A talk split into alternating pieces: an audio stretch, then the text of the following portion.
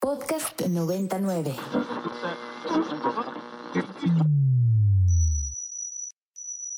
Ingresando código de acceso.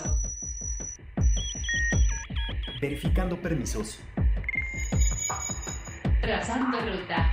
Novena dimensión. Acceso temporal. Autorizado. Abriendo portal en 5, 4, 3, 2, 1.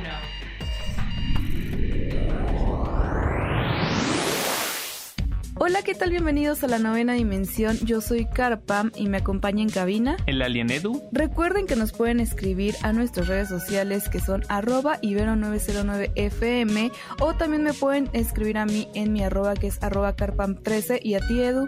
Arroba alien-edu. Plano paralelo.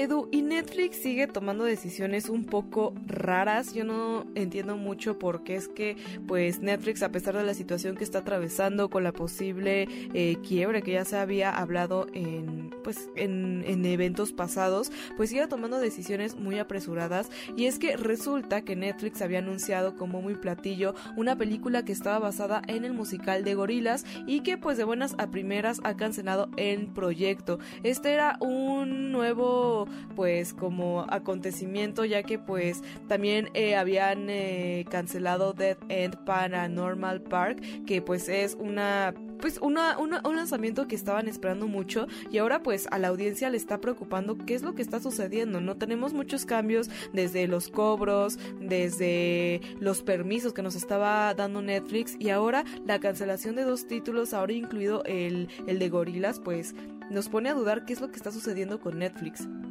luce bastante raro porque siento que Netflix en este momento, justo en tiempos de crisis, es cuando más debería salir a relucir pues las ventajas de por qué uno adquiere este servicio, ¿no? Entonces parece que en algunos puntos hacen exactamente lo contrario. A cada rato están cancelando series de las cuales nos encariñamos muchísimo. A mí hace poco me cancelaron justo la de trabajo incógnito, Inside Job.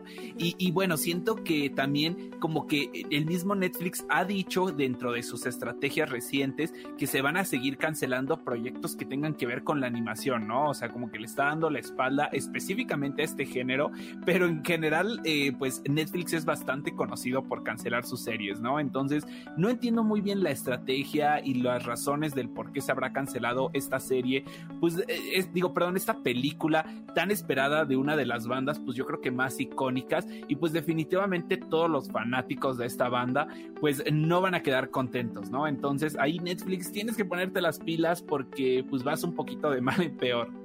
Sí, claro, y sobre todo porque era un título eh, musical, ¿no? Era, es una banda icónica del indie rock y que, y que justamente pues era como una revelación, ¿no? Era como el momento, Gorillaz incluso lo había anunciado y que de buenas a primeras siempre no, pues pone a durar qué está sucediendo, entonces Netflix creo que no son momentos, en momentos de crisis no hay que estar cancelando cosas y también porque se hace una inversión, ¿no? De dinero en eso, hay, hay dinero de por medio, hay contratos y estar cancelando las series, pues lógicamente lo sigue poniendo en aprietos, o sea, creo que Netflix, Edu, a veces siento como que, que un día pueda leer una noticia que diga, órale, Netflix hizo algo, algo para salvarse el pellejo, pero lo único que siento es que se sigue hundiendo ese barco y en vez de poderlo salvar, sigue picoteando, eh, pues por donde puede y en vez de ayudarse, pues se sigue hundiendo. Así que yo espero que en algún momento Netflix pueda quizás salir a explicar cuál es su plan o darnos más visión de lo que está sucediendo, porque allá afuera ya hay muchos competidores que claramente no le van a dar el contenido a Netflix tan fácil como pues lo en un inicio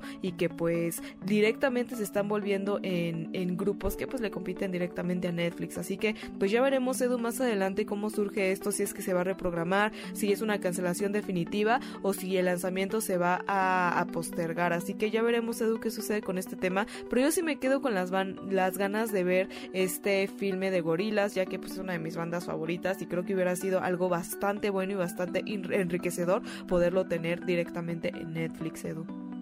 Claro, y es que cuando vemos esos videos musicales animados de la banda, pues quién no en algún momento soñó como poder ver una historia pues más completa, más en forma, y creo que esto venía como a cumplir este sueño y pues al final el hecho de que te la cancelen pues siempre va a ser una decepción y lo que tú dijiste estoy completamente de acuerdo, ¿no? Netflix estaba como en este pedestal de ser el líder, de ser en, en algún momento el único que estaba haciendo streaming y pues ahora ya tiene muchísimos competidores, entonces ya eh, pues hay otras ofertas que pueden llegar a ser un poquito más tentadoras o llamativas para el mercado. Así que Netflix, ponte las pilas porque te están comiendo el, mandado.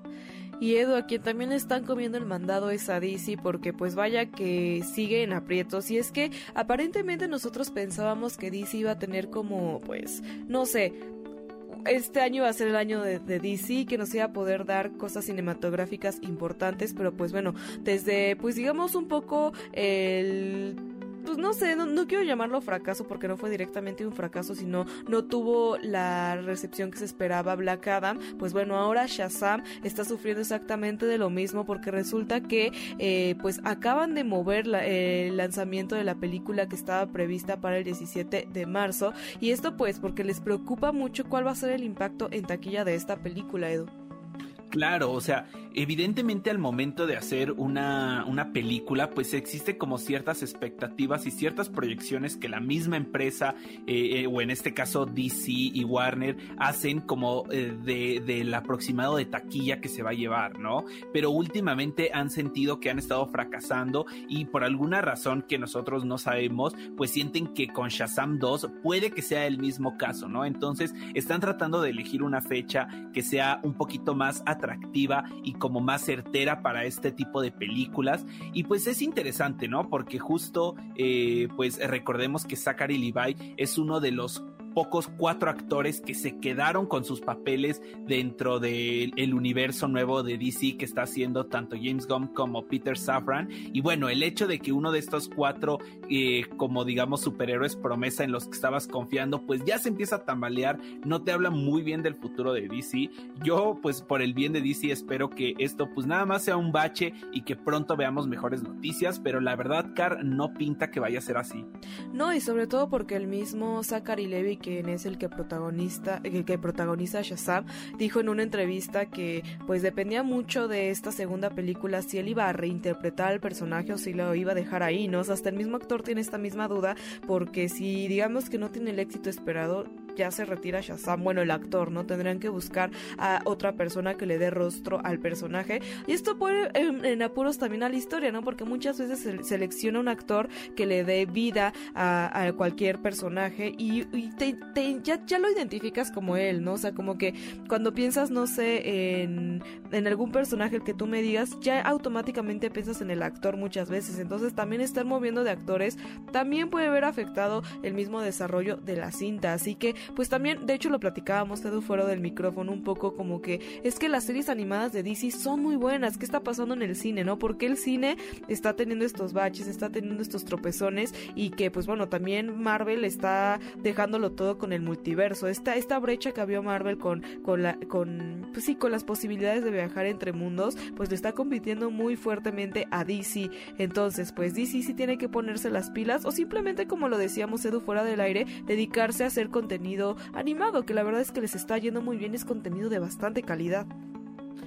Claro, y es que DC definitivamente tiene buenos superhéroes muy icónicos que se han ganado el corazón de muchísimas, muchísimos, muchísimos fanáticos alrededor de todo el mundo, pero simplemente no han logrado poder concebir este universo. Creo que desde sus inicios inició como de una forma un poquito atropellada, eh, como no poder darle eh, sus películas individuales a cada uno de los superhéroes antes de hacer la película de Justice League y bueno, muchísimas otras cosas que podría yo extenderme horas aquí hablando pero bueno, ya nada más quedará esperar y pues ver qué le depara a los pobres de DC.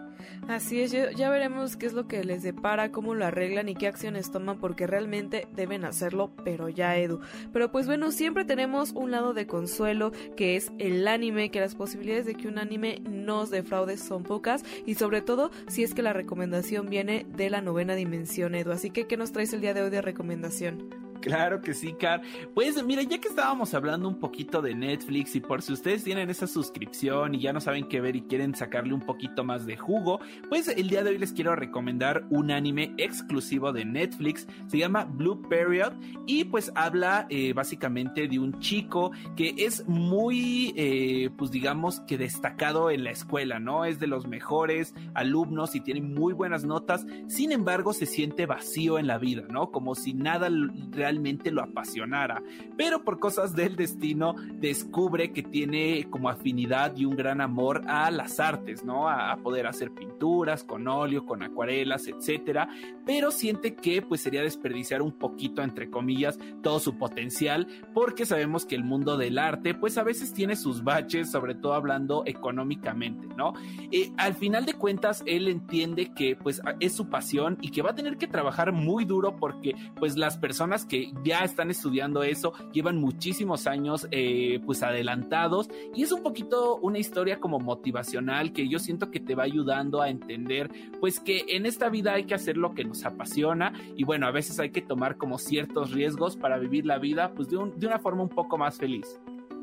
La verdad es que suena un anime justo como el que necesitamos para DC, que te motive y que te, pues no sé, te haga sacar lo mejor de ti y también, ¿no? Para continuar con lo que resta del año, porque a mí Edu se me está yendo como agua este, este 2023, así que necesito mucha motivación para llegar al 2024 con todo. Y pues bueno, Edu, muchísimas gracias por esta recomendación semanal y como ya es costumbre, vámonos con parte del soundtrack de este anime para que se nos antoje más y cerrar muy bien el día de hoy.